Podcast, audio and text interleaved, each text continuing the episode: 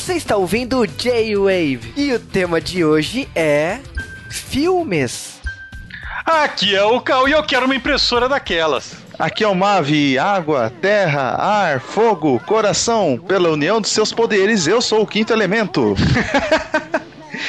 Aqui é o Juba e Big Badaboom. Bom? Boom! E é isso aí, sejam bem-vindos a mais um J-Wave. Viemos aqui para trazer para vocês um dos filmes mais pedidos e que a gente mais postergou para gravar da história do J-Wave. Cara, a gente postergou tanta coisa, tem tanta coisa para gravar ainda, como assim?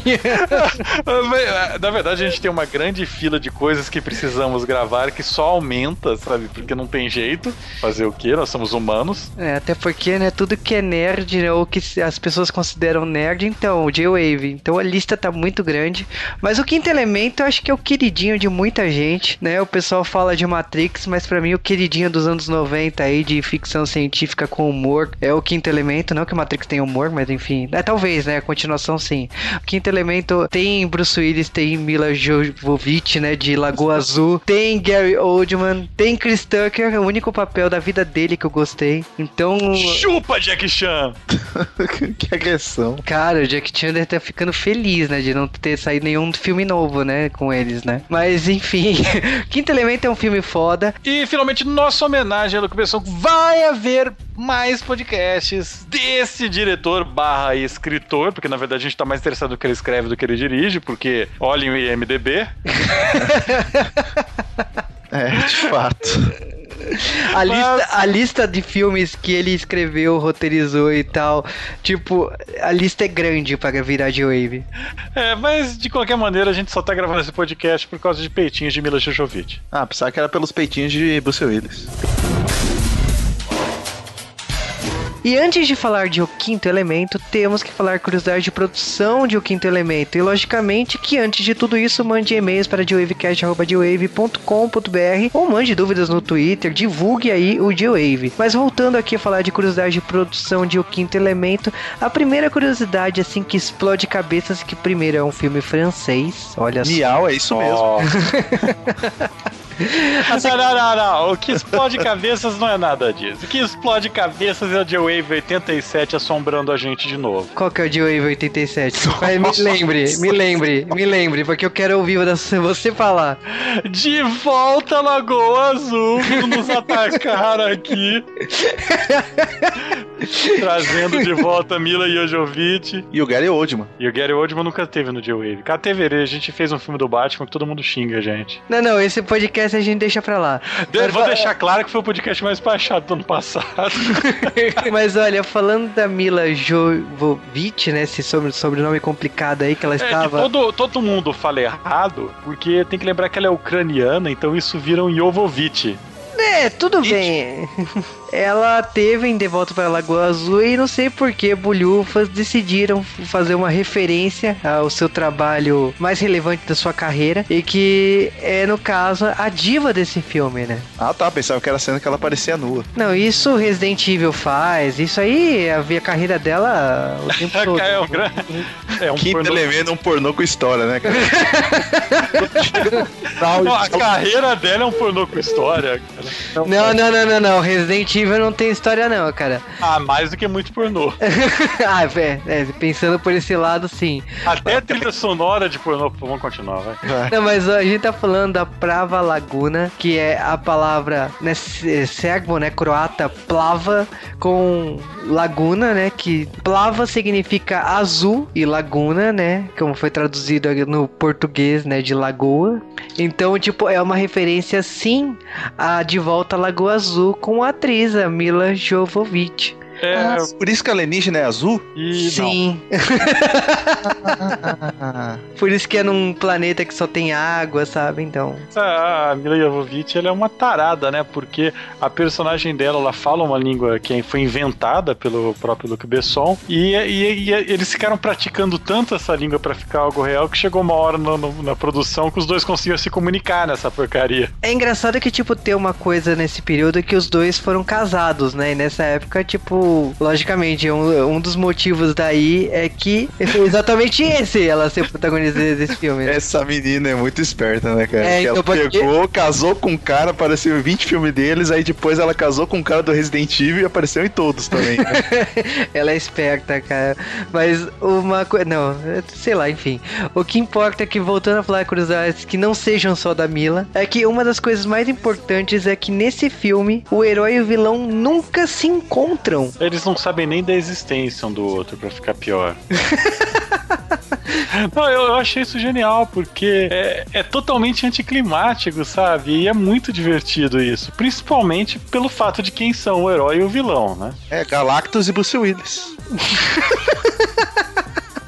Mas olha, falando sério, tem muitas coisas aqui. Uma coisa que o Luke Pesson ele escreveu esse roteiro no colégio. Tem cara, né, de roteiro. Caraca, tinha que ser, né, cara? É, tem cara de roteiro que você escreve quando você tem 15 anos de idade. Cheio de furos, né? A não, roupa cara, da Mila não, é cara, não, não, pera aí. Por que que a porra do, do, do, dos alienígenas no começo vão embora e não param para voltar para pegar um amigo dele, cara? É, eu vou te falar assim, por exemplo, uma das coisas que a gente mais zoa aqui nos bastidores do Joe é em relação ao cabelo dela. Ela muda todo, cada ah. 10 minutos de filme, né? Cara, é, faltou dinheiro, né, velho? A questão é que, tipo assim, no começo do filme, realmente, estavam pintando o cabelo dela o tempo todo. Então, tipo, toda hora era retocado. Só que chega num momento, numa parte da filmagens, que não, foda-se, eu vou usar uma peruca que é mais barato. Porra, L'Oreal é em Paris, cara. O filme não é da França.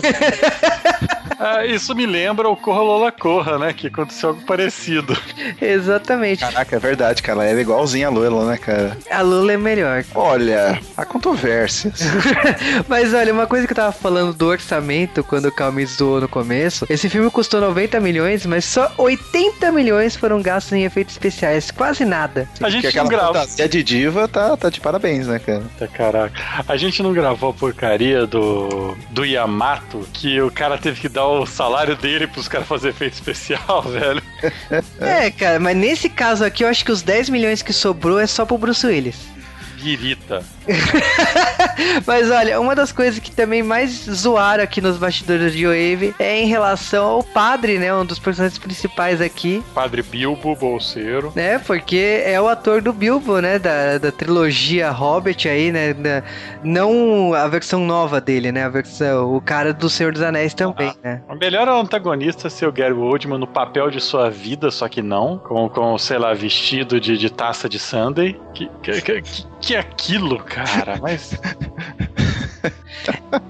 É engraçado que, tipo, falando no personagem do Bruce Willis, uma das coisas que eu mais pirei, assim, que. Estamos falando de um filme dos anos 90, né? Então tem uma cena que aparece dois mangás do lado da cama do personagem. E um dos mangás é, já virou J-Wave, que foi o. Laburgueu, né? O Adolf do Tezuka. E o Sectuary, que é de uma das pessoas que o Cal mais gosta nessa vida. Um é o Ryochi Kegami, né, do, do Lobo Solitário, e o outro é o Shofumimura, que também usa o, o nome Burolson, que é o criador de Hokuto no Ken. Pode acabar a curiosidade agora? Isso, esmaga as curiosidades com seus punhos, cara. Mas olha, falando ainda do filme, temos a questão da, da personagem, né? É uma, um personagem feminino, né? A Hub Hold, né? E a Hub Hold foi inspirada no Prince e no Lenny Kravitz. Eu acho que é o papel da vida de Chris Tucker, né? Cara, Chris Tucker, depois disso daí, ele só ficou arrumando rolo com, com o Jack Chan, cara, porque eu não sei o que é pior também, mas esse papel dele tá, tá impagável, tá hilário. É, tem um filme antes do Chris Tucker e depois do Chris Tucker, né, cara? É basicamente, né? Cara, ele é muito bom, cara. É, é Cobra diferente. Cobra Mamelo, cara. É muito bom, cara. É engraçado que, tipo, uma das pessoas que fez o teste pro papel de Lilo, né, que é a personagem da, da Mila, foi a Elizabeth Berkeley. Só que, tipo, por causa de um fracasso de um certo filme chamado Showgirls, acabaram trocando pela Mila. É, eu acho que foi a chave de buceta do, no ah, tem gente, tem gente que tá querendo fazer esse filme ainda no J-Wave. Ah, cara, tão, tão querendo fazer tanta coisa no J-Wave. Tem também uma série de quadrinhos, Linkal, que foi escrita pelo Alejandro Jodorowsky e desenhada pelo famoso Moebius que morreu faz não muito tempo, que basicamente é no mesmo mesmo mundo, com os mesmos elementos de O Quinto Elemento. E, tipo, desenho do Moebius é absurda a série, a série é bem pesada, bem forte nesse ponto. E, obviamente, né, a gente sabe que o Luke Besson é fã de quadrinhos e se inspirou pesadamente nisso, e óbvio, o, o Jodorowsky e o Moebius foram lá e processaram o Quinto Elemento. É engraçado que esse processo aconteceu durante as filmagens do filme, né? Então, tipo, tem a cena do táxi no começo, ela teve que ser refeita, porque tinha um táxi hovercraft igual na série. Te teve uma briga na justiça por muito tempo, tipo, não, até hoje não é acreditado como autor, como autores do indiretamente, né, da obra que gerou o Quinto Elemento, mas é do tipo assim, os juízes franceses aí, onde o processo acabou se é,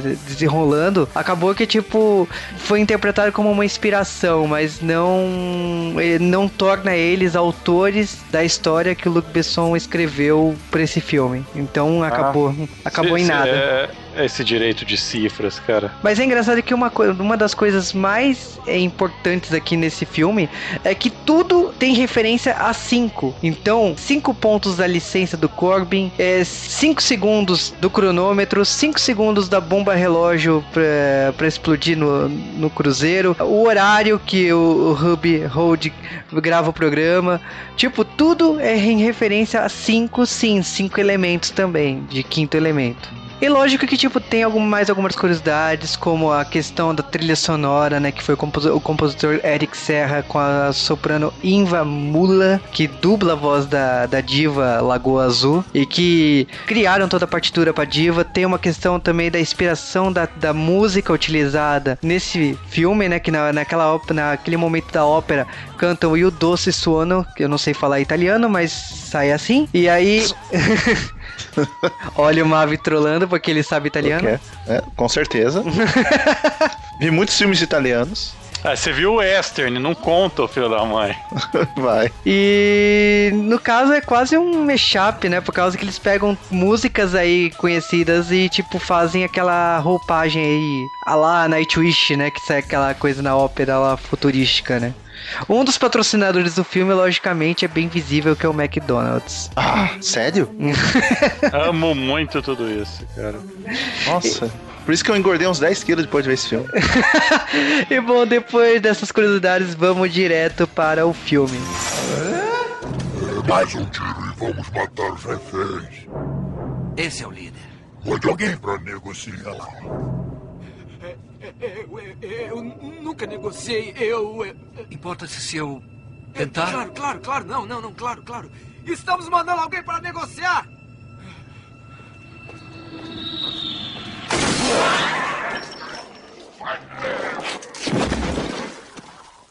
Alguém mais quer negociar?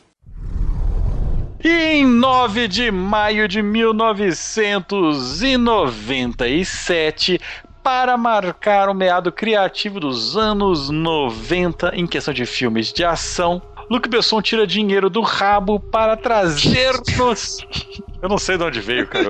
cara, que, que, rabo, hein? Puta que. 90 milhões. Esse rabo teve que rodar lá no. que rabo, hein? Para trazer o. Eu acho que ele ofereceu a Mila, tá ligado? Como garantia. para, para trazer o quinto elemento como filme. Aliás, o quinto elemento é um dos filmes que não sofre do grande problema da tradução de subtítulos em filmes brasileiros, né? Quando vem pro Brasil, eles colocam lá um subtítulo nada a ver. O Mavi tinha falado que talvez fosse The Fifth Element, o, o elemento muito louco, algo assim. Mas este filme ele começa no passado, em 1900 e nada. 1914, cara. Pá, Indiana Jones estava lá andando e basicamente ele está mostrando um tiozinho no deserto no meio do nada. É, crianças egípcias. É, po, po, é, pobre Assis, cara. E vai ele, ele está simplesmente revelando magicamente é, o que ele está vendo em hierógrafos automaticamente. Claro que isso não acontece da maneira, mas é filme. E, e tem um tio que está querendo matar eles, né? Porque eles sabem demais. E aí, Stargate, eu estou no filme errado. Caraca, se aparecesse MacGyver, seria foda, hein? Ah, mas só na série de TV, não no filme, cara. Ah, é, porque aparece no filme o filme resolvia rapidinho com o MacGyver. É, porque no filme é o presidente do Independence Day, né? Paul não, Newman. é o Kurt Russell, cara. Não, é o, não, é o Paul Newman? Não? Não, Lembra? cara, Kurt Russell. Ah, falei besteira, então eu tô bem hoje. Mas, cara, falando, vamos falar sério dessa pirâmide aí, 1914. Acho que, tipo, é a única participação especial de um ator que tá no pôster, mas só fez isso, só fez essa parte do filme, Luke Perry, né, que era do Barrados do Baile. Cara, eu pensava que só eu lembrava dessa referência. Obrigado, jogo. Deixa eu me recolher aqui. Não, então, porque ele é o último nome do letreiro. Eles fazem questão, então. Luke Perry tá no filme, é só pra isso. É só pra... e ele é o assistente, né, do professor que tá investigando e descobrindo que naquela pirâmide tinha cinco elementos e que um deles ele acredita que é o ser humano perfeito. Só que de repente aparece um padre do além com uma, uma certa água e ele fala assim: então, cara, tipo, já que você teve essa descoberta que abalou assim o Egito e o mundo, a gente tem que comemorar, né? E aí ele coloca um certo veneno na água assim para matar, porque aquele segredo não pode ser espalhado. Mas o cara fala assim: "Porra, vou comemorar essa descoberta com água?". Olha no Egito. É no Egito. É o Mavi, Mavi que esteve no Egito. É. Pode pode falar, inclusive isso não é no Egito, mas tudo bem. Apesar deles falarem que é no filme, mas qualquer coisa. Deve ser a Tunísia pedindo emprestado Tunísia. lá George É, sempre sempre fazendo a Tunísia o Egito. Mas, galera, esse começo de filme é mais para tentar nos indicar que tem uma raça alienígena misteriosa que são parecidos com Vorlons. São Se você sabe na verdade. Não, os alienígenas aparecem lá, fazem um caos, só que do bem, né? Nós somos uma raça do bem que é do mal e matam geral, mas não tem problema. Só vamos deixar o cara do Barrados no baile vivo, porque é mocinho e tal. É, e, e, mas de certa maneira a gente descobre que esses alienígenas vieram pegar umas pedras desse, desse lugar, desse templo, e levar embora, porque sim, um dos alienígenas fica para trás, porque também sim. É, deixa lá, né, cara? Ah, então, cara. aqui na mão, vamos embora, né?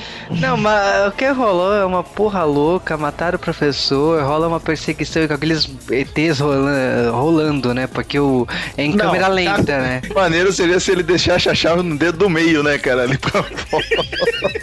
se pode aí, né? Seria a mensagem. É, cara, e tipo assim, é uma religião que não que fica muito claro também, né? Mas o, o que acontece é que assim, os ali, eles não segue tocam, o Pato Quevedo. Eles não é, eles não deixam, enfim, eles não deixam muito claro, eu só sei que os alienígenas vão embora com as pedras e com tudo mais. E se passa aí os 300 anos e a gente já viu uma situação assim, epa, mudamos de filme porque agora a gente tá no espaço, né? E temos uns generais ali conversando sobre algo estranho que tá acontecendo no sistema. Porque Nossa o Luke Besson plagiar visual... Até a marquinha de biquíni daquela, daquele Star Destroyer tava igual, cara. Ah. Obrigado. Mas o importante é que tem o Bilbo no filme falando: não, não atira, não atira, porque se, se atirar. General ele... nunca vai ouvir um padre, né, cara? Ah, também, né, pô?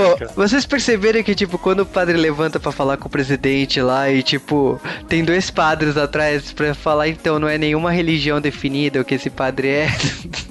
do passado, é igual Você tá de sacanagem, né? Mas olha, o que acontece é o seguinte: eles estão lá, o padre levanta e fala assim: olha, tem uma bola preta aí no espaço que tá crescendo, não é Gantz que eu tô falando, e a bola preta aí tá, é tipo, é um mal puro e qualquer coisa que você mandar pra ela que seja mal irá expandir ela. O cara fala assim: olha, com essa sua historinha de lenga-lenga, eu vou meter fogo nessa porra, porque, tipo. Nossa, e se, se, se você fizer um míssil com o Smile na frente? Será que, que destrói? Meu, eles atiram mísseis assim a dar com pau e o negócio só aumenta de tamanho. Olha. Veja bem. É só checar no cartório e ver quantas esposas esse cara teve, tá ligado? justo, parece justo. Legal que o, a, a, o general lá do Star Destroyer do Império, ele começa, sei lá, é, começa a sair óleo de motor preto da cabeça dele. Tá? e, aí, é, e aí uma grande explosão caverosa destrói a nave deles e a gente vai diretamente para o Corbin Dallas. Agora sim, né? Filme... Não, agora sim o filme começou, né? Porque a gente tá falando do Corbin Dallas que é um. Cara, ele acorda e, tipo, já pegando as coisas assim no quarto, e você fala assim: esse é o protagonista, cara. Porque, assim, a gente tá falando do Corbin Dallas, é que ele acorda, ele até ele recebe uma ligação e o cara fala assim: puta, acabei de pegar uma foto e você tá feio. É uma foto antiga, cara, porque eu tô muito melhor agora e tal. Rola esses diálogos. Ah, mas é diálogo nos 80, 90, cara. É o melhor tipo de diálogo. Esse filme é dos anos 90. É, é, cara, é muito engraçado, porque ele, é o dia normal dele, sabe? Ele tá pegando as coisas e tal, e você tá sendo apresentado aquela casa, que na minha opinião, o quarto dele parece um cenário de Jornadas nas Estrelas. Não, imagina o vazamento, cara, na hora que vai descongelar a porra toda do, da geladeira. Que nojo. Ah, cara, é. esse negócio de colocar o chuveiro em cima da geladeira não é legal e não é higiênico. Agora, gente, a gente reclamava do futuro do, dos anos 60 na, nas séries da Fox, aí tem o futuro dos anos 80, mas o futuro dos anos 90 era uma coisa desgraçada, né, cara?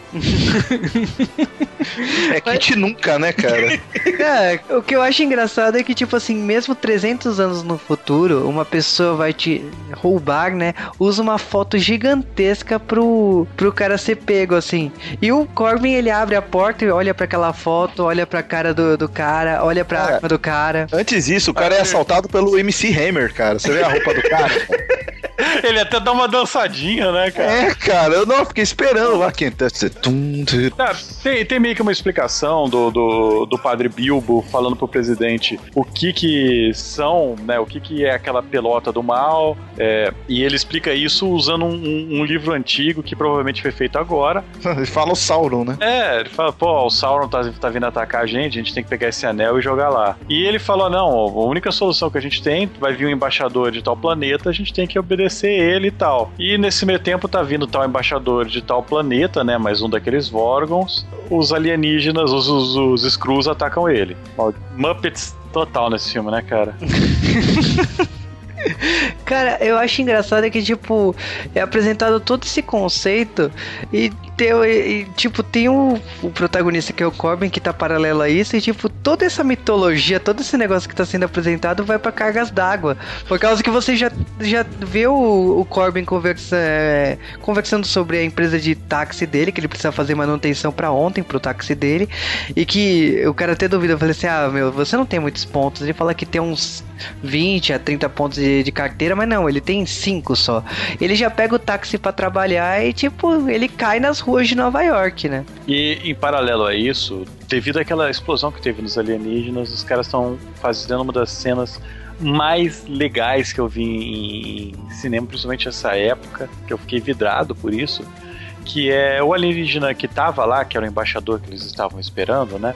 Morreu. Então o presidente e os generais e tal, eles ordenam, não, tenta salvar ele de alguma maneira. E eles é, é bacana que com apenas algumas células eles conseguem é, refazer o organismo totalmente, né, que, que foi destruído, fazendo tal ser humano perfeito. Exatamente, porque no caso eles pegam a única coisa que sobrou viva de todos os alienígenas daquela nave foi uma mão. E aí eles usam a, a luva com as células da, da mão para reconstruir o corpo, como aquela máquina só sabe reconstruir seres humanos e esse alienígena tem um, um certo DNA que tem um certo parentesco com os seres humanos, só que milhões de, de códigos genéticos diferentes dos seres humanos, que é uma coisa mais simples.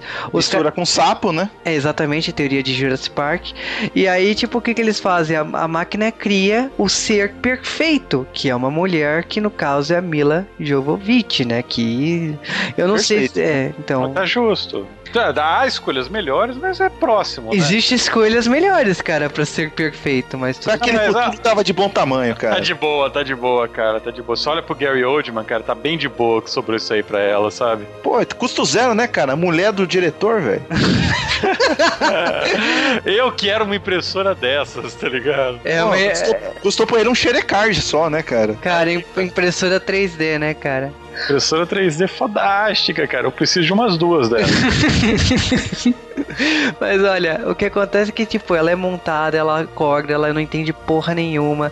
E aí, tipo, ela já sai estourando tudo ali e quebra a parede. Aliás, eu percebo nessa cena como os policiais do futuro são incompetentes. Ele se veste de juiz dread, né, cara? É, juiz dread são. Inco... É bom. Luke Besson fazendo o que sabe fazer de melhor, né, cara? Ah. e Mila Jojovic fazendo o que ela sabe fazer de melhor, que é mostrar peitinho. E fazer isso ela, ela não pagou peitinho no Lagoa Azul, cara. Olha que sacanagem. Não, mas aqui ela paga. E a... oh. Mas o que acontece é que assim, ela sai pelo prédio, se joga e cai em cima de um táxi que tava ali andando. Olha só, o táxi de quem? Táxi do Corbin. Coincidência do caralho esse mundo, né, velho? É, é cara... coincidência, foda-se a física, né? o que acontece é que ele olha para dentro do táxi, fala assim, um gostosa com pouca roupa. Ajudar. ah, qualquer um, né, cara? Ajudar ou não ajudar, eis a questão. É. Aí ele engatou outra marcha ali. e o que acontece é que, tipo assim, aparece os policiais, amarra o carro, fala pra ceder ela e tal. Mas, cara, ela fica pedindo ajuda, ela, ele olha, ele, ele ignora o, o, ajuda, né? É. Ele olha pros peitos dela, fala, hum, tem potencial aqui. E aí. Cara, cara, é tão bacana essa cena do filme desse momento, porque a gente tem um panorama, a gente, a gente vê como é o futuro e é, é bacana vários níveis de, de carros no trânsito, isso bem antes do Star Wars Episódio 1, por favor. Vários níveis de carros, carros de polícia e a melhor referência de merchandise que eu poderia ter visto em um filme, que é o pessoal fazendo referência ao restaurante do palhaço. Cara, eu fico impressionado, porque tipo assim, a gente já viu isso em outros filmes, é, De Volta pro Futuro, por exemplo, que é um exemplo claro de merchandise aí, mas no quinto elemento dá uma vontade de comer aqueles lanches daquele jeito ali que tá no quinto elemento. Caraca, eu quero, eu quero o palhaço de ouro que os caras estão vendendo, velho. É, é, tipo, e as, e as garotas servindo, né, com uma roupa pra lá de pra lá, né? Mas tudo bem. Aí volta pra realidade, né? Volta, né? Fazer o quê? Aí você vai, né, você vai na esquina então, hum, que decepção. Mas a... ó, diga, se você, se você trabalha no restaurante do palhaço, mexe desse jeito, ó, faça, faça a realidade ficar assim, por favor. Ai, sexistas, não nos matem. mas, mas eu... eu... tô, eu tô falando pro palhaço dourado, cara, aquele lanche lá. Não, mas cara, mas olha, depois assim, o que acontece tem uma perseguição dos policiais atrás do, do Corbin. E tipo, lógico, a gente tá falando do merchandise aí, por quê? Porque o carro de polícia vai com tudo no caminhão do McDonald's, né? Bom, acabei falando a marca, né? É, droga. Palhaço. Mas o que acontece é que, tipo assim, ele ele foge e uma das soluções que ele decide fugir é fugir pelas neblinas, né? Porque todo o futuro te, vai pelos ares, né? Pelos ares literalmente não de explosão, mas na altura. Porque todos os prédios, jardins e tudo que tem, tem nesse futuro é tudo suspenso. Inclusive o Central Park de Nova York aqui é suspenso também. É, é bem interessante isso daí, que como os prédios são muito altos e tal, significa que a parte de baixo da Terra está extremamente poluída. Então eles simplesmente vão para o que provavelmente seria a altura que a gente está agora, né? Ou até mais alto. E realmente é uma poluição desgraçada. E é interessante isso daí porque ele consegue em pouquíssimo tempo, sei lá, em cinco minutos de cena, que é essa cena, ele dá uma visão muito boa pra gente do que é o futuro e dá uma visão muito boa da Mila Jovovich se esbarrando no vidro dele. Talvez seja mais importante que o futuro. É, eu acho que o pessoal fica mais vidrado nela no vidro do, do, táxi do que qualquer outra coisa do cenário ao fundo. Mas ah, a. Mila. Mil Mas... e uma noites pensando em você. Ah, eu pensei que você não ia fazer essa referência, mas você tinha que fazer, né?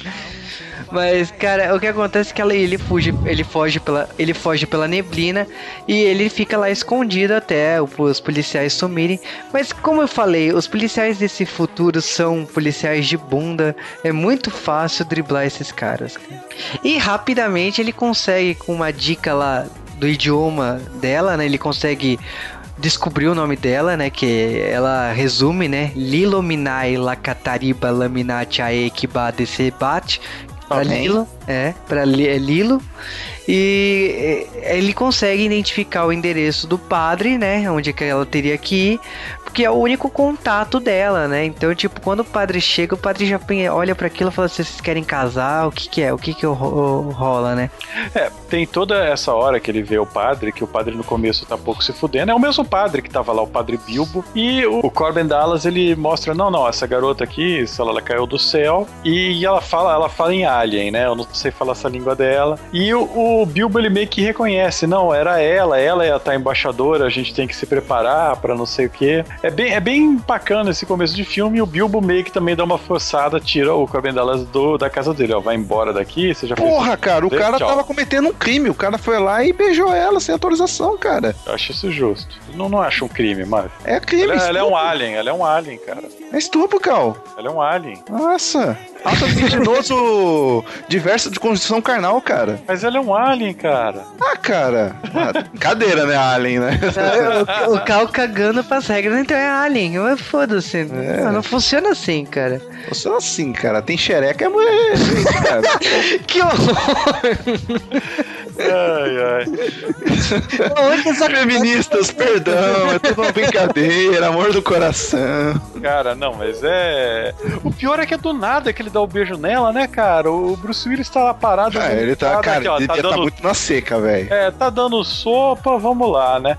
É, é, bem do nada, galera. Tipo, eu acho que nem caixa direito no filme. E ela, e ela fala pra ele: olha, não sem minha permissão. Mas, e. É. É, aí começa meio que, que a, a, a, roda da coincidência, né, do, do filme. Que uma a personagem da Mila Jojovic, ela começa a aprender, sei lá, tudo, né? Ela pega um, a Wikipedia e vai lendo os artigos em ordem alfabética. Nossa, não teria aprendido nada, cara. Tá tudo errado, né, cara? Uh, Aí, aí, nós também vemos o comissário Gordon no papel de sua vida.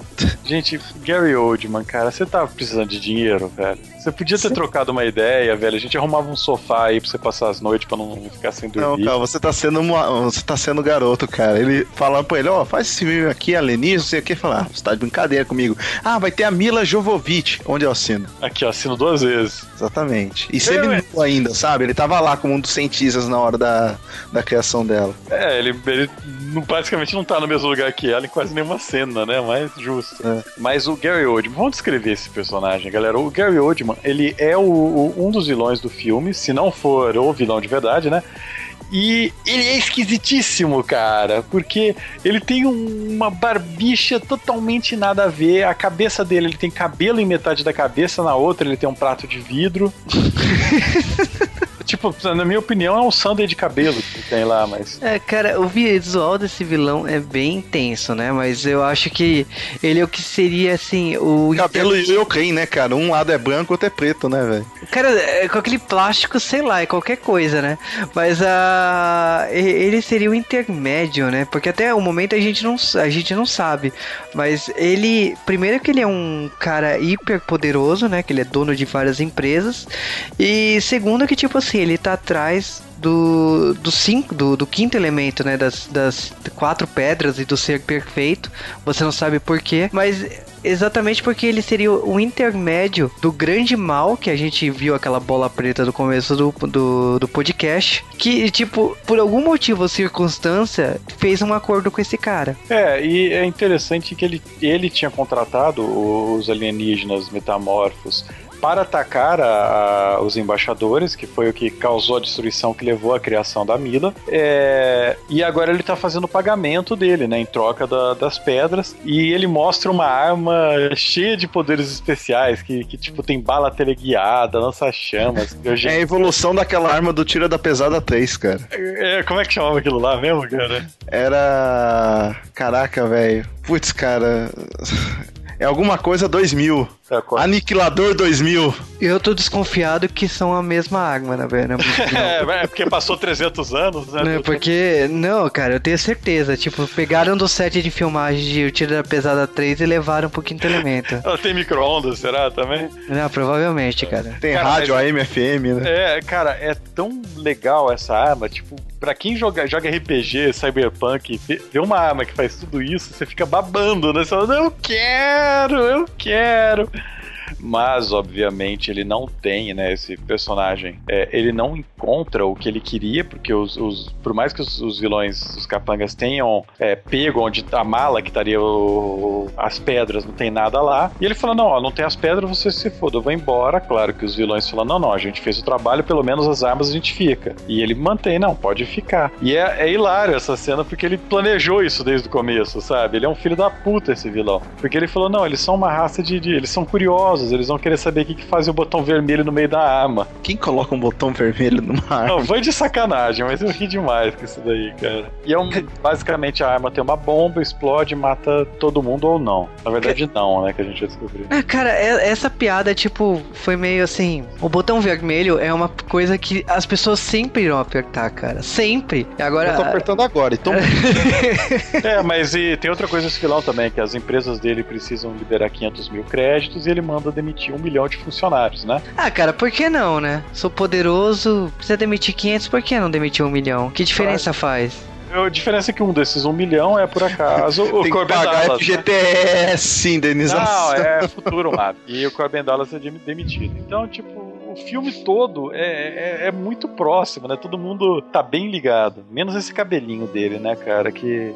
Ah, cara, é tipo, eu. Não, esse cabelo dele, meu Deus. Ah, é Mas o a- nome dele, né, cara? Jean Baptiste Emanuel Zorg. Zorg.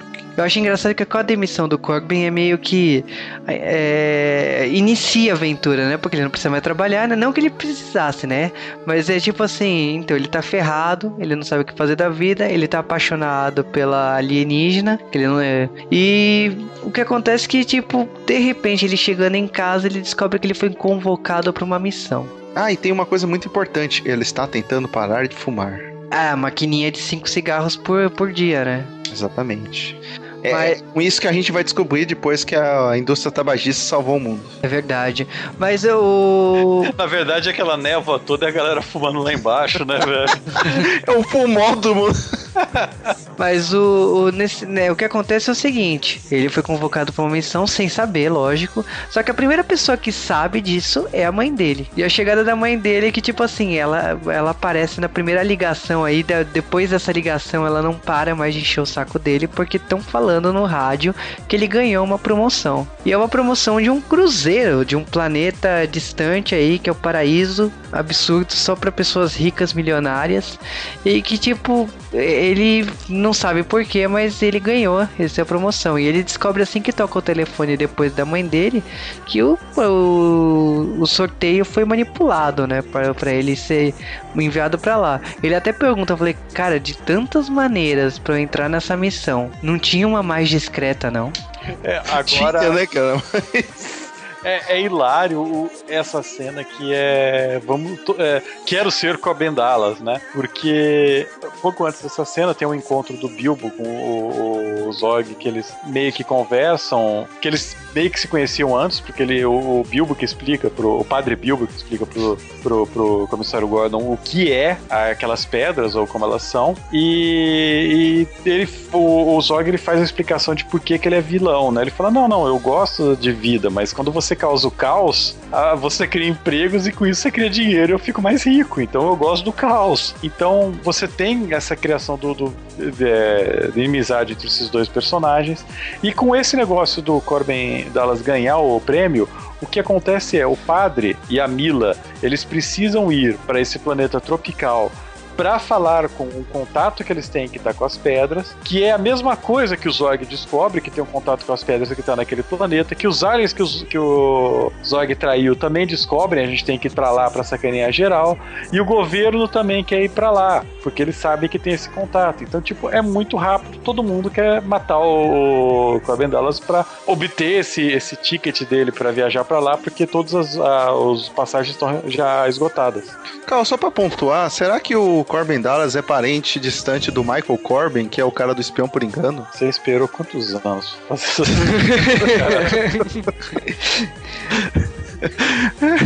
É agora que eu me toquei disso, cara. Pode seguir, por favor. Pô, Cara, filmão. O que eu acho engraçado é que, tipo assim, 300 anos no futuro e falsificar um RG é uma coisa absurdamente fácil, né? Porque. Não, é- mas e, e a galera que vai no. e Um tem que, tem que todo mundo tem que falar aqui do. do do, do, do chinês, né, vendendo comida pro Corbin Dallas. é- Cara, eu acho muito Aquilo é louco muito aquela louco. barraquinha. E, em, vez, em vez de você ir na barraquinha do cara, o cara vem na tua casa, manja, vender. Bem legal isso. Cara, eu adoraria ter isso na minha janela, sabe? Você pediu lá, então, agora. Por que não? Agora, eu quero O delivery agora é personalizado, né? Puta, já é o futuro. Ó, tá aí uma coisa que, o- que os filmes mostram pra gente que o futuro vai ser. Eu tenho esperi- é, esperança no futuro. Muita atenção nessa hora, porque realmente ele só tem cinco cigarros por dia, ele fuma os cinco cigarros e ele está indo pro seu último cigarro agora. Mas isso vai ser importante só no final, porque agora todo mundo quer bater no Corbin Dallas pra pegar essa passagem dele. Ah, porque, tipo assim, o padre aparece com a Lilo pra pegar a passagem, porque descobre que ele tá com a passagem. A Lilo sabe que, tipo assim, a- as quatro pedras foi, foram pa- parar nesse planeta, então precisa da, da, da porra da passagem. A. Eles pegam o vizinho dele, acham que é ele, né? Porque o, o Zorg manda a polícia atrás dele pra pegar essa passagem e na verdade vai na casa do vizinho. E tem toda uma desgraça, cara. E, e te- e tem, e tem a, esposa fictícia dele, né? A Lulu lá, né? Ah, cara, não, é a russa, né? Porque chegou os soldados lá e, e uma de- a única mulher da equipe é uma mulher gigantona, né? Com aquele cabelo russo, né? Só faltou tocar música de Tetris no fundo, né? Porque quando ela aparece. E aí. Então, é, aquele cabelo lembra uma tal de Princesa Leia. É um Caraca, é verdade. É verdade, então não. É, a- é a Leia gorda, cara. É que, cara, se fosse bonita, tudo bem, mas não é o caso aqui. Mas a. Ele olha até que né, eles falam assim, nossa, ela será sua noiva. E ele olha com aquela cara, hum, não. E Não, aí- e aí o, o general mostrando o currículo dele. Não, aqui tá, você, a gente tá escolhendo fazer essa missão porque você é o nosso melhor agente e tal. Tá aqui teu currículo, cara. De, é gigante o número de, de habilidade que o cara tem, velho. E, tipo, essa cena do filme é bem legal, é bem rápida, bem corrida. E na cena seguinte tá todo mundo correndo direto para o aeroporto pro embarque, né? Que todo mundo sabe que é a parte mais gostosa do voo. Não, mas é, é essa parte que me surpreende muito, por causa que, tipo, a Lilo consegue o RG, né, o Multipass, e é impressionante porque todo mundo consegue o Multipass do, do, do Corbin Dallas, né? Então, tipo, ele aparece, o assistente lá do padre aparece também com o Multipass, o, os alienígenas lá que, os, que ficaram putinhos com o Zorg também ganham um. Então, tipo, todo mundo ter, tem a porra do, do multipass, né? Até o próprio é, Dallas que se passa por si mesmo para roubar de volta o seu multipass. Exatamente. E lógico, é muito fácil, rápido esse check-in. Eu fico impressionado.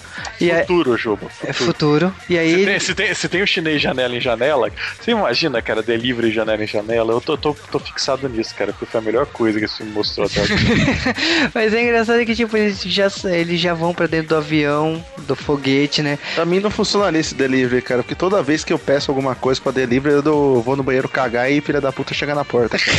Verdade. Você imagina o delivery pela janelinha do, do, do banheiro, tá ligado? É, ah, vou comida, né? aqui, filha da puta! Trouxe a pizza, vou dobrar pra passar da janelinha do banheiro, beleza? Nossa, eu vou, eu vou jogar o pagamento aqui. Deixa eu. Tá dentro desse rolo de papel higiênico aqui, ó. Mas, cara, o que acontece, tipo assim, eles embarcam. O, o padre é o único que não conseguiu passagem, mas ele consegue brincar daquele garoto que foi para Nova Havaí. Ele consegue entrar lá no, numa parte do foguete e Ah, se é esconder. Obi-Wan. né? E assim, né? Agora é engraçado é que, tipo assim, tem toda uma descontaminação desnecessária a cena dos ali, do- dos bichos lá que sa- saem do, das rodas do avião, né? É o Bilbo, cara. Ele colocou o anel, ficou invisível e entrou no avião, tá ligado? Mas vamos direto falar do melhor personagem desse filme. Vamos falar aqui do, tipo, basicamente do, do ídolo das multidões e eu não sei como ele faz aquilo, mas Ruby Road Nossa, tô até molhado aqui. Ruby Road, é, eu acho que, tipo, é, é o sinônimo do fetiche yaoi, né? Porque, tipo, porque aquele... Aí que tá, cara, porque ele é o maior pegador das galáxias, cara. É, então, é- ele é o extremo, do, porque o- do que que ele é gay, ele cata as mulheres com fervor, né? Então, eu não sei se aquilo é uma atuação, se é a personalidade dele mesmo, mas o que interessa é que Ruby Road, quando aparece, aparece com estilo. Cara, Chris Tucker tá de parabéns pra esse filme. Ele dando em cima das aeromoças, das comissárias, cara, é ótimo, velho. E uma melhor que a outra, né, cara? Nossa. Empresa aérea com uma aeromoça boa azul daquele jeito, nunca, né, cara? Cara, a- a- aquelas roupas, aquele cabelo, tipo, é de uma forma tão sensual que é, não dá, né, pra acreditar que são aeromoças, né? Pois é, cara. E lógico que, tipo, na- no momento que o foguete tá pra embarcar, né, não é só o foguete que embarca, né, porque Hub... Caraca, de- me lembra aquela cena do quadrinho, acho que é do Superman, no, que é do, do, do, do Coisa de Trem, como é que é, Cal? Você lembra? A cena de sexo que tem o, o, o trem entrando. Ah, não, não é do, do, do, do Não é quadrinho, é Superman, do. não, é do. É do. Como é que a polícia vem aí? Isso! É, é justamente é isso, porque tipo, você só vê as pernas da aeromoça indo pra cima e seja só alegria, né, pra ela, né? Mas a o foguete engata, vai lá pro planeta, chega direito. O padre se acaba se revelando no meio da viagem, mas tipo, ele será preso? Não, lógico, porque tudo bem. Mas a o- o- dentro do navio lá do, do cruzeiro, o Corbin já se aloca. É engraçado que ele não fez uma mala, mas pra que mala quando o seu quarto é tão chique a ponto de ter um botão e revela todos os ternos e trajes que para você utilizar à vontade? Você sabe que uma coisa que eu parei pra pensar que eu acho que o. Tem uma cena que o, que o Corbin Dallas ele levanta, né? O, o- o- ele levanta o Ruby Road. E eu tenho quase certeza que o Chris Tucker é bem mais alto do que do que, do que o, o Bruce Willis, cara. Não, não moralmente. Mas é engraçado que, tipo assim, beleza, o Hubby Road ele fala assim: Olha, só quero gravar um programa contigo no dia seguinte, por favor, mais entusiasmo. Mas o Corbin Dallas mostra que não funciona assim pra ele, cara. Mas o Corbin ele vai lá e, tipo, o que acontece é o seguinte: ele tá ali exatamente pra pegar a porra das quatro pedras e cair fora. Ele tá lá pegar a Mila, né, cara? Também, mas o, o por causa disso ele vai ter que assistir o show da diva Plava Laguna, que é uma mulher azul gigante, não de tamanho, de altura. Cara, é- é- é- eu sei lá, cara, é um drag, uma drag queen ciano, né? É muito agressor aquele alien. E, e me lembrou uma rainha mãe, sabe? Ela é qualquer coisa, né, cara? Porque, tipo, quando ela aparece, o filme muda drasticamente pro show dela no palco. E você fica te perguntando: cargas d'água, aonde foi parar essas quatro pedras? Porque o Zorg já. Já tava ali também pra soltar uma bomba, já que- porque ele precisava das quatro pedras. Os alienígenas lá que ele tinha feito a, a parceria lá atrás também tava lá pra pegar as pedras. Todo mundo já invadiu o, cama, o camarim, todo mundo tava botando fogo na, no navio, né? Pra conseguir o- as pedras, né? E até agora nada, tipo, nada. Aí você, tipo assim, "Ca- caramba, onde estão as pedras? Dentro dela, por que não? É, você tem uma cena de ação, tipo, em seis frontes diferentes, basicamente, que você tem a Mila tentando ir pro apartamento da, da Pava Laguna pra pegar o- as pedras, e você tem os alienígenas indo lá tentando sacanear o Zorg, você tem o Zorg vindo secretamente pra cá, e você tem o Bruce Willis também lá na frente. Começa a dar uma guerra dentro da nave por causa dos alienígenas, e o Bruce Willis salva todo mundo. E o Porque Chris ele- Tucker eles têm uma voz fina. Sim, né? Fazer o quê? É muito bom, cara. Ele começa a gritar o filme inteiro a partir de então, cara. É, o que eu não gosto só é alienígena dançando, né? Mas tudo bem. Mas, cara, eu acho engraçado que a partir desse momento a missão secreta deixa de ser secreta. Porque, tipo, como. O presidente fala isso, né? É, Caraca, é, é, sabe aquela cena do Neil chamando o. Aliás, aquela cena do Morpheus e o Neil um chamando a briga pro outro, manja? A Mila faz aí, É, surge a. Mila faz isso aqui antes disso, cara. Tá aí, Sim. o Matrix não inventa nada, velho. É, a Mila inventa tudo, cara. É Resident Evil. Veio tudo da Mila, cara. Resident Evil é um grande clássico da história do cinema em outro mundo, não nesse. Cara, é, enquanto tá rolando essa briga, tá rolando um tiroteio na sala principal. E, tipo, tudo tá sendo narrado epicamente por Hub Hold. Chris Tucker, o papel de sua vida, né, cara? É o papel da vida dele, cara. Ele tá meio correspondente de guerra, né, cara? Tá parecendo o Celso Amorim, né, cara? O, o Pa- Paulo Henrique Amorim, né, cara? É, cara, é, é hilário, porque ele fica falando assim: estão atirando na sala, meu Deus, será que eu sairei vivo? Não sei o que. a empolgação dele é muito foda, é muito foda.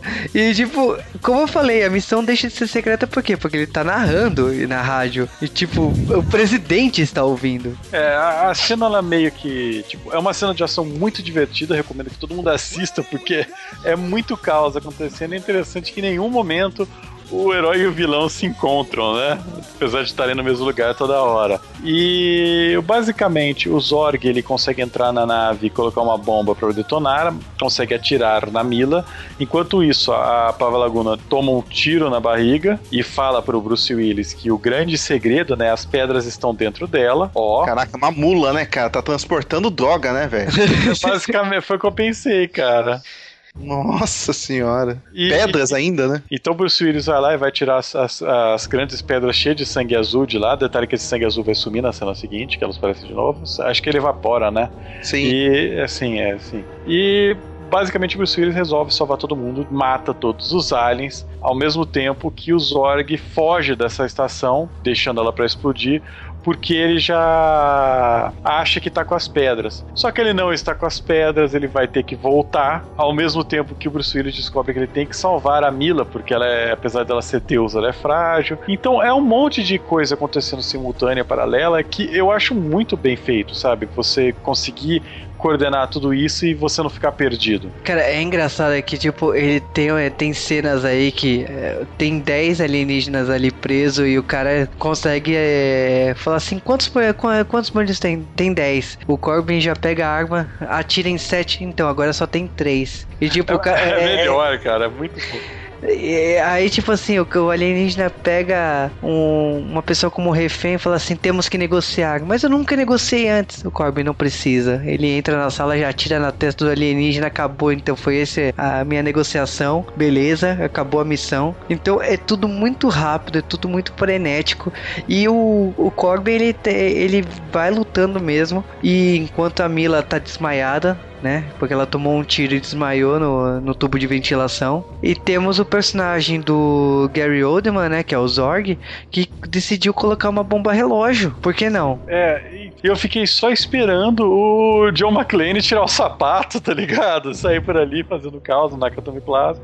Mas, cara, isso tudo se é, freneticamente ele cai com o, o- o Bruce Willis e a sua gangue. Basicamente, ele adotou o Chris Tucker como parte de sua gangue, né? E mais o padre, junto com a Mila Jovovich fugindo na nave justamente do, do vilão do filme do Zorg. Enquanto o Zorg tá indo lá pra voltar, o Zorg ele acaba morrendo de uma maneira emblemática, né? Os alienígenas do nada montaram uma bomba pra explodir a bomba dele. Porque, sim, Uma bomba pra explodir uma bomba. Praticamente um. É, é basicamente isso. Então, o que acontece nesse momento, começa uma contagem nova regressiva, que a partir do momento que eles já estão no espaço, aquela grande bola negra da destruição e do mal, ela começa a se deslocar na direção da Terra, mais ou menos duas horas, e o Bruce Willis e mais a sua galera precisam ir pra Terra para salvar o mundo, porque é o que o padre tá falando que vai acontecer. É aquele momento definitivo, né? Tipo, tanto que eles falam assim: quanto tempo temos? 54 minutos. E aí fala assim: é agora ou nunca, né? Porque vamos fazer uma viagem no modo turbo até o Egito, né? Então atravessa todo o espaço, vai lá pro Egito. E é aquele momento que, tipo assim, todo personagem se revela, né? Por causa que temos o, o padre, Hub Hold, né? Porque tem que narrar toda a missão. O, temos o Corbin, temos a Mila, que é, a, é o quinto elemento, né? Óbvio. Ah, E temos o padre, né? Eu tenho, tem o Billy também, né, que tá lá no meio, não fazendo nada. E tipo assim, eles estão de frente ao, aos elementos, às pedras, né? E eles descobrem que tem que ativar de acordo com o elemento da pedra, né? Então, tipo, tacar areia em cima da pedra, é, assoprar em cima da pedra, é, esfregar o lenço e, e colocar suor em cima da pedra, né? Por causa que é água, né? E o amor, né, cara? E Eu fiquei o. com medo, os três fazendo um bucaque nela, É, sabe? não, e o, louco. O Hub Hold, ele tem um um infarto, né? Porque ele disse ele pensa, ele precisa botar fogo na pedra, né? Aí ele consegue o isqueiro, o isqueiro, né? O acendedor lá consegue botar fogo e finalmente é o quinto elemento que é o amor, como o Mavi falou, que é o beijo do Corbin com a Lilo para poder ativar os cinco elementos aí para poder derrotar a bola preta. Coração, né, cara? Você não Capitão Planeta, né, cara? Não, é, ou Avatar, né? Dependendo de como você chegar aí. O Avatar é o Capitão Planeta.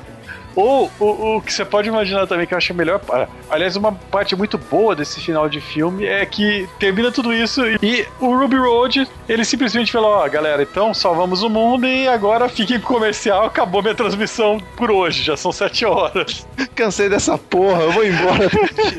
Não, tipo, todo esse caos acontece durante o horário de, de do, do, programa dele, mas é muito foda isso. E no final do filme, típico do, do, do esquema mais anos 80 do que os 90, que é esse filme, do nada, sem motivo nenhum, tá lá o Bruce Willis e a Mila Jovovich transando dentro da câmera de Xerox. Por que não? Acho digno.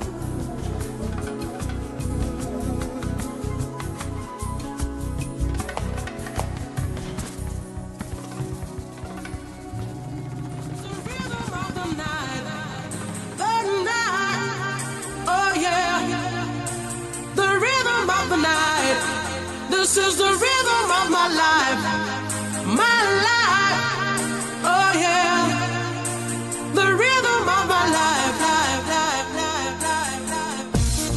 O quinto elemento, sinceramente, esse foi um filme que eu não vi no cinema, ele demorou pra, pra eu assistir, eu assisti ele já bastante tempo depois dele ter saído, mas é um daqueles filmes que você assiste você não consegue parar de assistir porque ele é diversão simples, sabe? Ele, ele tem um roteiro bem direto, ele não tem muito floreio, ele tem uma coisa muito legal que ele descreve um mundo diferente do nosso mundo futurista muito bem, ele dá vários pequenos detalhes que passam desapercebidos, que são excelentes, que mostram realmente, é, que fazem você esquecer que aquilo é um mundo futurista, você aceita aqueles detalhes, isso é muito legal. E por mais que eu ache assim que tem algumas atuações over the top, né, Comissário Gordon, no geral é um filme que eu gosto muito e eu recomendo. Eu falo que se você nunca assistiu esse filme, vai atrás porque ele é ação das, das melhores, sabe? É um dos filmes mais divertidos desse estilo e é um dos tipos de filme que eu acho que a gente tá precisando mais hoje, né? Que são esses filmes de ação descompromissados. Então, cara, meio dos anos 90, filme de ação, comédia, mulheres gostosas, sabe? Receita, receita tipo clichê, mas que na mão de um diretor bom, cara. Sim, entendam como quiser isso. É... Poderia ter dado errado, mas o Luc Besson, cara, pô, ele sabe fazer um filme de ação com comédia assim no... junto, cara. E, tipo, tá aí, né, cara? Tem vários filmes dele aí no mercado que o pessoal paga pau e o Quinto Elemento acho que é, que é tipo um, um começo de uma leva de estouros que ele começou a deslanchar um atrás do outro, cara. Vale a pena e quem tiver oportunidade assista em qualidades excessivas, porque a Mila vale a pena. Cara, falando de O Quinto Elemento, eu digo que, primeiro, é um filme que eu guardo, assim, da, na memória, no sentido de, tipo, assim não por ter sido impressionante, mas era um filme divertido, eu gostava de assistir. E é um filme que, assim, para mim atravessou o, esses, essas duas décadas aí em reprises, porque eu sempre vi na televisão, é um filme que você sempre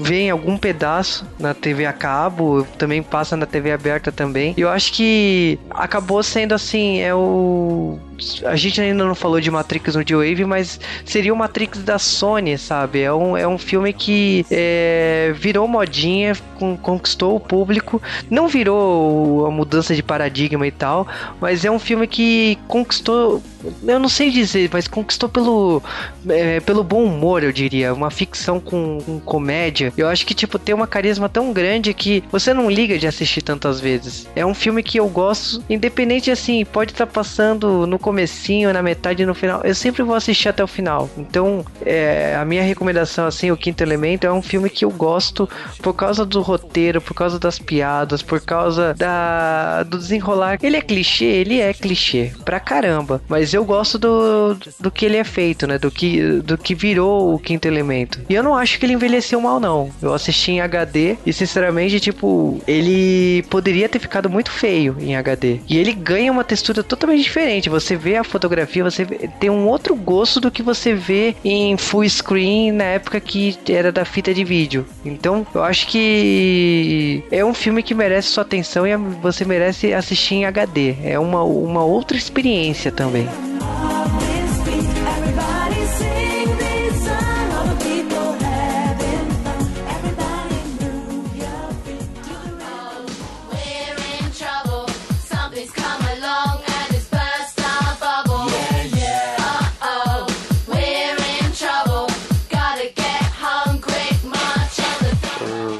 Tô Eu tô vendo, eu tô vendo a filmografia da Mila, cara. Lagoa Azul, o filme. Cara, eu não lembrava, mas é verdade. Ela fez um ótimo filme, cara. Ela fez aquele filme do Luc Besson, o Jonah Dark. Luc Besson, ela. Droga. Ela é a Joana Dark? Aham. Aquele filme é Então muito ela, bom, então cara. ela fez um filme relevante na carreira dela. Fez, cara. É muito bom esse filme mesmo, cara. Eu não tô sendo irônico, não. Tipo, 90% que sai da minha boca é ironia, mas. Significa que os outros 10 também são, né? Os outros 10 você tem. é, Você você tem dúvida, né? Sem, É, exatamente. Eu tô em dúvida comigo mesmo. Ela fez Chaplin de 92. Parabéns, cara. O Chaplin não é aquele que tem o Homem de Ferro, cara? Exatamente. Caraca, o- o- eu lembrava do, do Robert Downey Jr. por dois filmes. Um era é, o Chaplin e aquele filme que ele vê espíritos. É, é que ele vê espíritos, tem no Netflix, eu adoro esse filme. Esse filme é muito bom, esse que ele vê espíritos, cara. Nossa, Oh. ele tem São, são quatro pessoas que morrem num um ônibus. acidente de ônibus, né? E ele, E aí ele ele- nasce mesmo no momento, não é? Ele nasce no momento, aí eles, eles ficam ah, assombrando. Não é bem assombrando. É, eles ajudam a criar ele, né? É, a criar ele. Só que, tipo, chega numa idade que começa a, a É, atrapalhar ele, né? É esquizofrenia. Aí eles decidem ficar invisíveis pra ele e, tipo, eles descobrem que se eles resolverem os problemas deles na Terra, eles vão embora. Aí, tipo, eles voltam pra ele, o cara já tá com 30 anos nas costas. Pô, era a época dos filmes espíritas, cara. É, cara, mas o filme é bom. Tem... Tem um do, do. E tá com a dublagem clássica no Netflix. Não tem um que é na Nova Zelândia, cara, que, que tem um assassino serial de fantasma? Não Não. assisti esse aí, não. Nossa senhora. O, o lembra assassino serial de fantasma que eu lembro é aquele do Michael J. Fox, cara. Do era- Michael J. Fox, cara, na Nova Zelândia. não- é na Nova Zelândia o filme? Eu não lembro. É, que ele, que ele se congela pra, pra se fazer de, de morte De temporária pra purpose. brigar com o cara. Ah, o filme no Brasil é Espírito, se não me engano. É, cara, esse filme é da hora, cara. Cara, esse filme é sinistro. Ele começa sinistro, cara. Ele fica mais light. É, aí, aí, aí, aí, você vai, você vai vendo a história, que é tudo interligado naquela vila. Todo mundo era. Meu, mostra a cena do, do, do serial killer matando todo mundo no, no, no hospital, cara. É sinistro pra caralho. Ele, ele, ele cortava a testa dos caras, né? Era com o número. Isso, ele marcava, ele queria quebrar o recorde de mortes de um serial killer, tá ligado? Aí ele ficava marcando. Aí a namorada de escate dele que continuou matando os caras, não é? É, ele e A. Mãe de, é, a mãe, não sei se namorada. Não, é ele e a namorada. Mas isso já faz, tipo, já faz vários anos, não é? Que Isso. Ele pega, chega, né, ele, ele, ele é um espírito que ele, ele fantasia tipo de ceifador e ele mata as pessoas, tipo, é ataque cardíaco fulminante, sabe? Ele chega lá, aperta o coração delas e elas morrem. Puta, eu Death, lembro. é, assim, Death Note. É, exatamente, cara. antes, uns 10 anos antes. Não, esse. E, nossa senhora, e se parar pra ver o Michael J. Fox nesse filme é um fura-olho do caralho, né? Por causa que ele vai atender o chamado de uma mina lá que é casada, aí o marido dela morre e durante o filme o marido fica assombrando o Michael J. Fox pra ajudar a mulher a não morrer e o Michael J. Fox acaba catando ela, tá ligado? Tem os fantasmas que, que, que ele era um caça-fantasma de, de Araque, não era? Que ele, É, tinha ele era um- que era amigo deles e, e, e aí os fantasmas acabam assombrando e ele lá pre- prendeu os amigos dele, né? Exatamente. Ele é um picareta. Ele, ele, ele vê espírito mesmo, mas ele é picareta, né? Ele só. Isso que é mais impressionante. É muito bom esse filme, cara. É um filme de comédia que vira não comédia no final. É Michael J. Fox, né, cara? Ah, coitado do Michael J. Fox, ele fez várias coisas boas, cara. Ele fez Spin City, cara. Ele tem crédito por isso. Verdade, Spin City, cara. Meu Deus, a Jojo Jovovich, ela fez Os Três Mosqueteiros, cara. Qual? A de 2011 é o pior.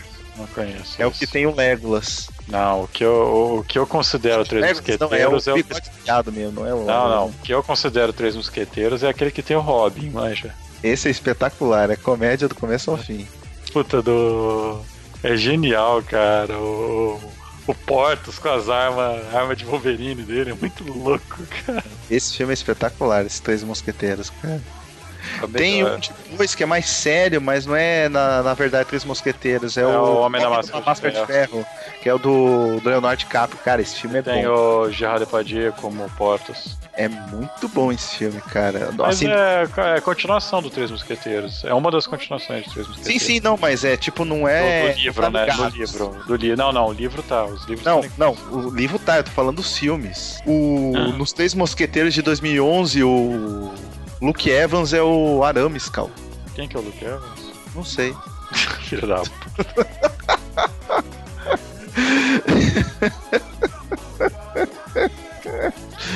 Ah, a gente tá lá onde fica, né, cara? Caraca, esse Luke Evans não fez nada na vida dele, cara. Só filme ruim.